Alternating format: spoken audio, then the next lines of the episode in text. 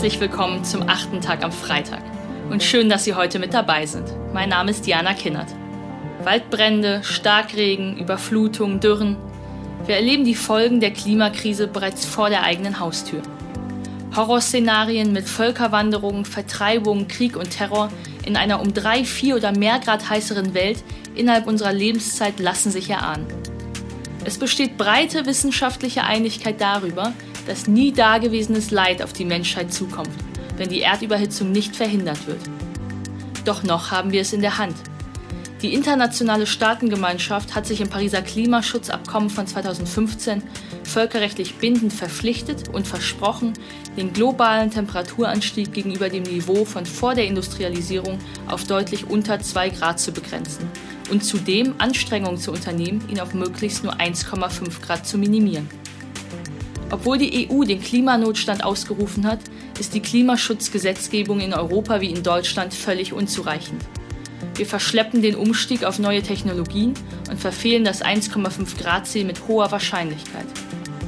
Müssen wir aber nicht, sagt Klaas Helmke, ehemaliger Investmentberater und Investor, heute Klimaschutzaktivist und Gründer von German Zero, einer Initiative, die erarbeitet, wie Paris doch noch eingehalten werden kann. Wie also erklärt jetzt Klaas Helmke im achten Tag am Freitag. Viel Spaß!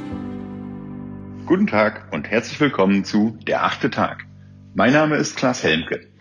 Ich bin Mitgründer von German Zero.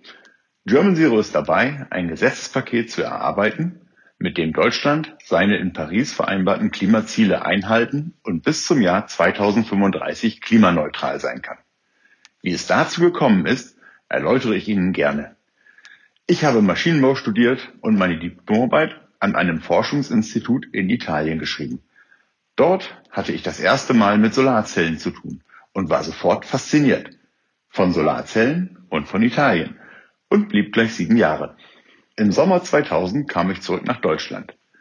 Die Photovoltaik hatte es mir angetan. Eine innovative Technik, die zwei der vier Zukunftstechnologien auf sich vereint. Halbleitertechnik und Energieerzeugung. Im Vergleich dazu ist die herkömmliche Stromerzeugung mit Kohle, Öl, Gas und Atomkraftwerken nicht nur umweltschädlich, sondern komplett oldschool, sozusagen erste industrielle Revolution.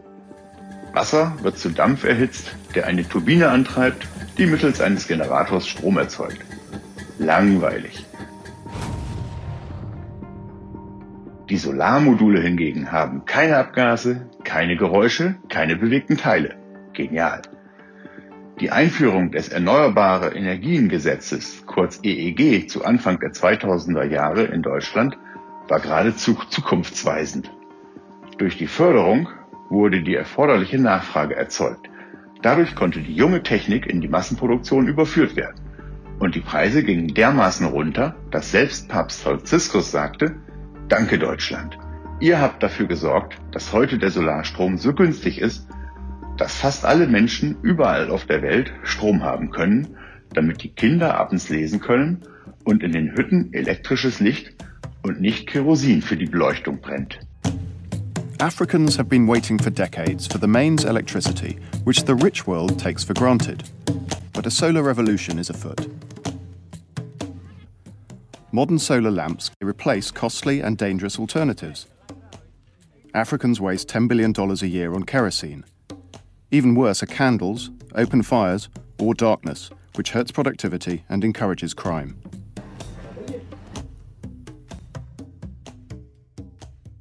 Saubere Energie für eine saubere Zukunft. Und bis 2013 auch noch zum großen Teil Made in Germany. Dass so ein Gesetz zur Einführung einer neuen Technologie über die Jahre angepasst werden muss, wenn sich die Rahmenbedingungen ändern, ist ja wohl klar. Doch in Deutschland wurden die Möglichkeiten und Technologien komplett verschenkt, so dass wir heute zwar noch von den niedrigen Preisen für Solarmodule profitieren, die Produktion aber zu 90 Prozent in China stattfindet. Mit großer Naivität, ich will hier gar nicht Böswilligkeit oder Einzelinteressen unterstellen, wurde der Zukunftsbranche erneuerbare Energie in Deutschland der Garaus gemacht. Diese Zukunftstechnik, die durch die EEG-Umlage der in Deutschland stromzahlenden Bürger konkurrenzfähig gemacht wurde, wurde zugunsten der Oldschool-Technologien geopfert. Seither wurden über 80.000 Zukunftsarbeitsplätze vernichtet. Wohlgemerkt, einen Großteil der Kosten haben die Bürger getragen, denn ein Großteil der Industrie ist von der Umlage der Kosten für das EEG befreit. So traf es sich dann gut, dass ein alter Freund mich bat, die technische Bewertung von Cleantech-Firmen zu übernehmen, in die investiert werden soll. Gesagt, getan, ich ging nach Berlin. Das war im Jahr 2017.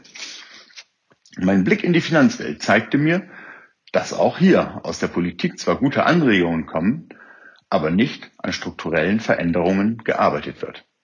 Und mir wurde immer klarer, dass ein Wirtschaftssystem, in dem der Verbrauch lebensnotwendiger und begrenzt vorhandener Ressourcen nichts kostet, auf Dauer nicht funktionieren kann. Wir Menschen brauchen saubere Luft, ein intaktes Klima und eine intakte Umwelt, um leben zu können. Viele Studien und Berichte wie die vom IPCC, dem Institutional Panel on Climate Change, einer Organisation der Vereinten Nationen, beschreiben, wie der menschengemachte Klimawandel mit all seinen Folgen wie Dürren, Extremwetterlagen, steigende Meeresspiegel, Artensterben und auch den Krankheiten durch schlechte Luft zum größten Teil auf den Ausstoß von Treibhausgasen durch die Verbrennung fossiler Brennstoffe zurückzuführen ist. Der Klimawandel ist bereits spürbar. Die Wissenschaftler haben untersucht, wie sich die Durchschnittstemperatur über den Landflächen erhöht hat. Ergebnis ein Anstieg um 1,4 Grad seit Beginn der Industrialisierung. Es lässt sich einfach mit dieser Wucht, mit dieser Geschwindigkeit, die wir jetzt sehen, nicht mehr aus natürlichen Faktoren erklären. Natürlich gab es das in der Erdgeschichte schon sehr häufig. Allerdings in den letzten 100, 150 Jahren ist die Geschwindigkeit und äh, quasi die Wucht so arg, dass man es nicht mehr anders erklären kann. Die Folgen sind gravierend, warnen die Forscher. Dürren und Hitzephasen zerstören immer häufiger Ernten.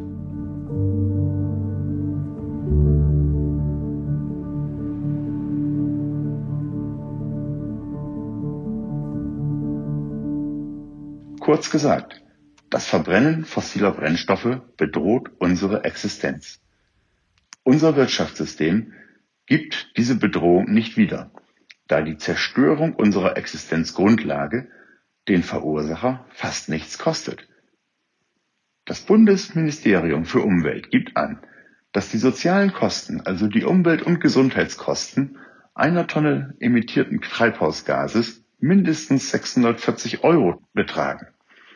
Die Bundesregierung hingegen führt in 2021 CO2-Zertifikate ein für die Sektoren, die noch nicht im europäischen Emissionshandelssystem erfasst sind, also für die Bereiche Gebäude, Verkehr und Transport.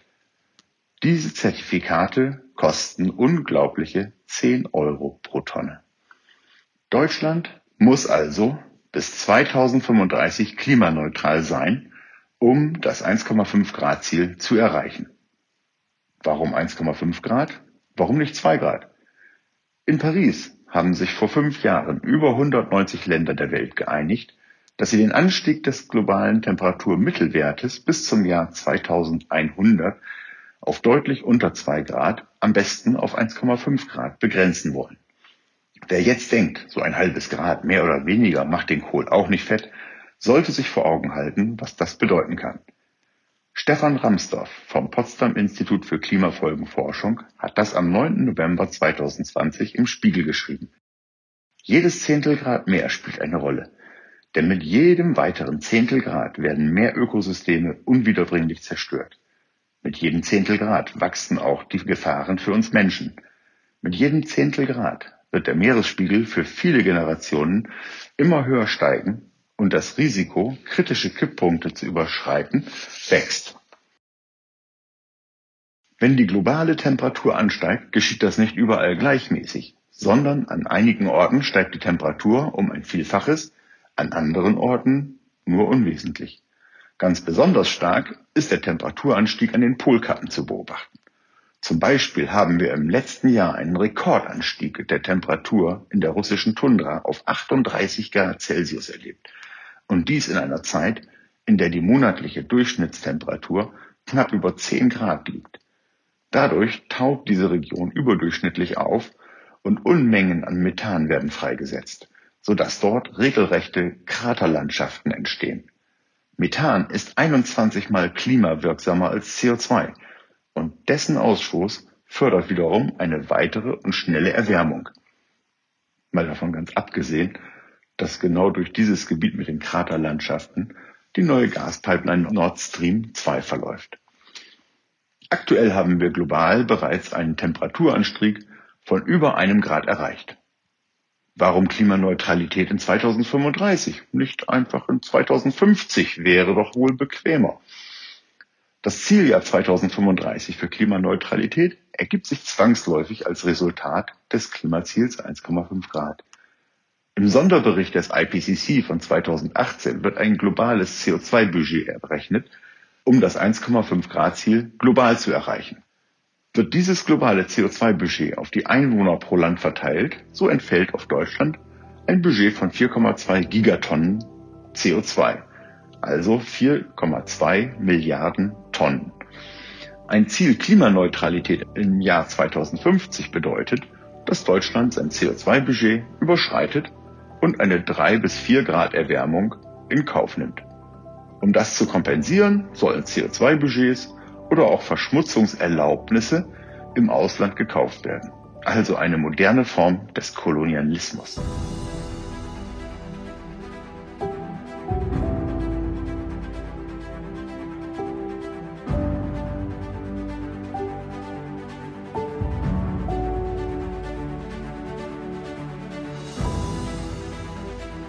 Aber warum soll Deutschland wieder der Vorreiter sein? Das macht doch alleine gar keinen Sinn. Deutschland ist historisch der viertgrößte CO2-Emittent der Welt und aktuell die sechststärkste Wirtschaftsmacht. Wer soll den ersten Schritt machen, wenn nicht wir?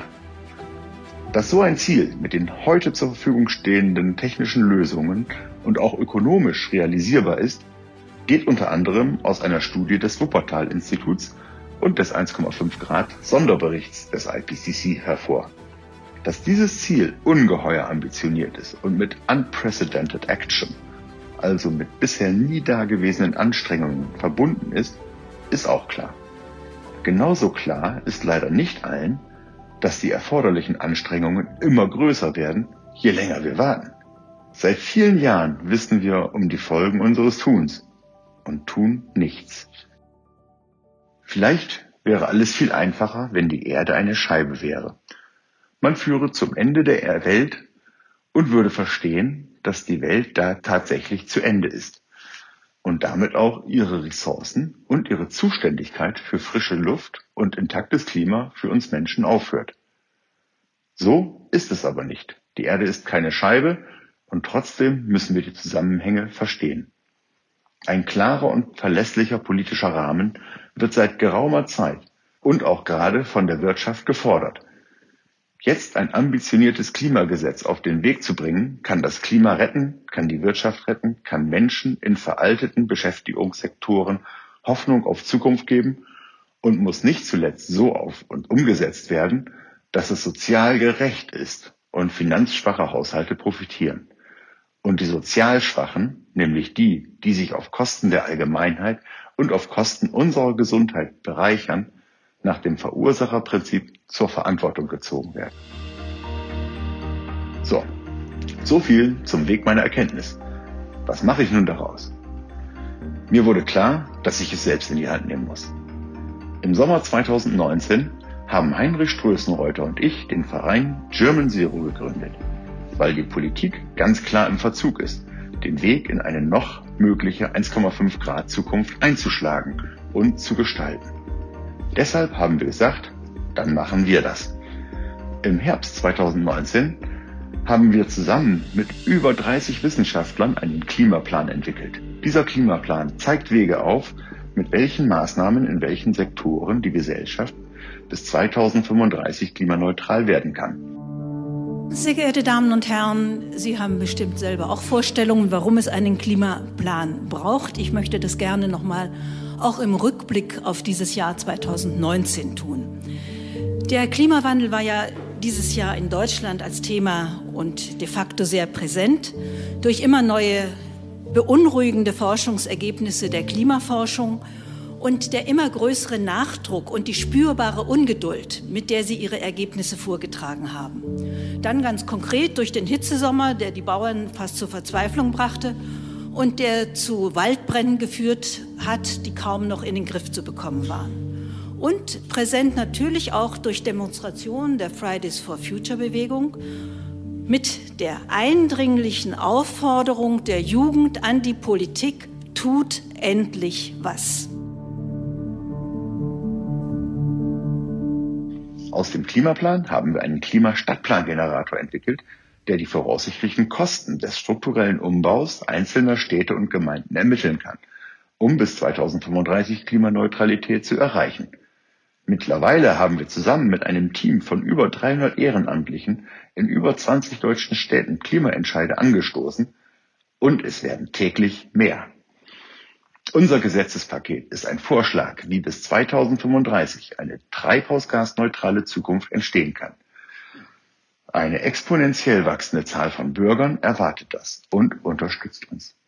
Gleichzeitig werden wir durch flankierende Kampagnen dafür sorgen, dass der Gesetzgeber diese Signale noch ernster nimmt und unsere Vorschläge oder gleichwertige Alternativen zeitnah umsetzt.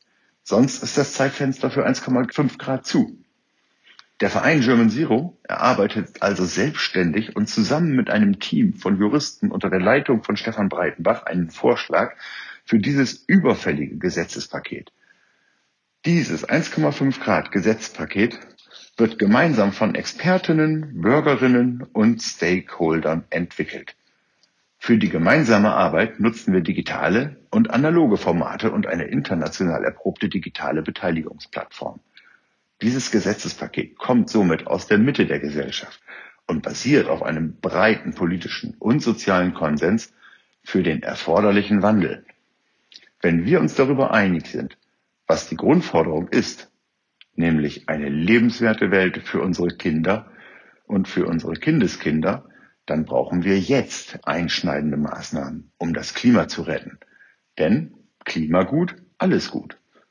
Das bedeutet, dass das Klima und dessen Rettung oberstes Gebot wird und in das Grundgesetz muss, damit all unser Handeln nach Klimatauglichkeitskriterien bewertet wird und andere Regelungen und Gesetze dem nicht entgegenstehen dürfen, wie zum Beispiel die Subventionierung von Treibstoffen, die Trockenlegung von Mooren, die Förderung von Gasheizungen und so weiter.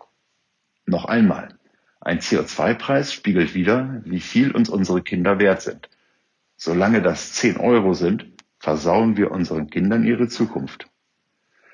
Aber es geht um noch mehr. Es geht um die soziale Gerechtigkeit zwischen Stadt und Land, Nord und Süd, arm und reich, um Produktionsmittel und Investitionszyklen, um das Verharren in der Stein- und Kohlezeit oder den Aufbruch in eine zukunftsgerechte, saubere Zeit.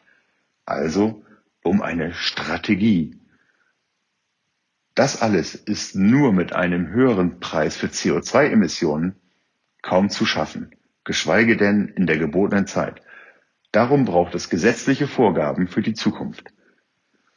Und wenn jetzt jemand mit dem Verbotsargument kommt, dann sage ich zu ihr oder zu ihm, es geht nicht um Verbote, sondern um Verantwortung und Zukunft. Und es geht darum, es selbst in die Hand zu nehmen. Ich danke Ihnen für Ihr Durchhaltevermögen und lade Sie herzlich ein, bei www.germanzero.de vorbeizuschauen und mitzumachen, unsere Zukunft zu gestalten. Ein echter Klimaplan mit Klimaschutz im Grundgesetz, Maßnahmenpaketen für wirksamen Klimaschutz, basierend auf Empfehlungen von Experten, gebilligt durch direkte Bürgerbeteiligung, immerzu offen, fortlaufend verfeinert und weiterentwickelt zu werden. Das klingt nach einem sehr, sehr großen Projekt, das wir haben notwendig werden lassen. Vielen Dank, dass Sie heute mit dabei waren und vielen Dank an Klaas Helmke. Wir hören uns wieder am nächsten Freitag.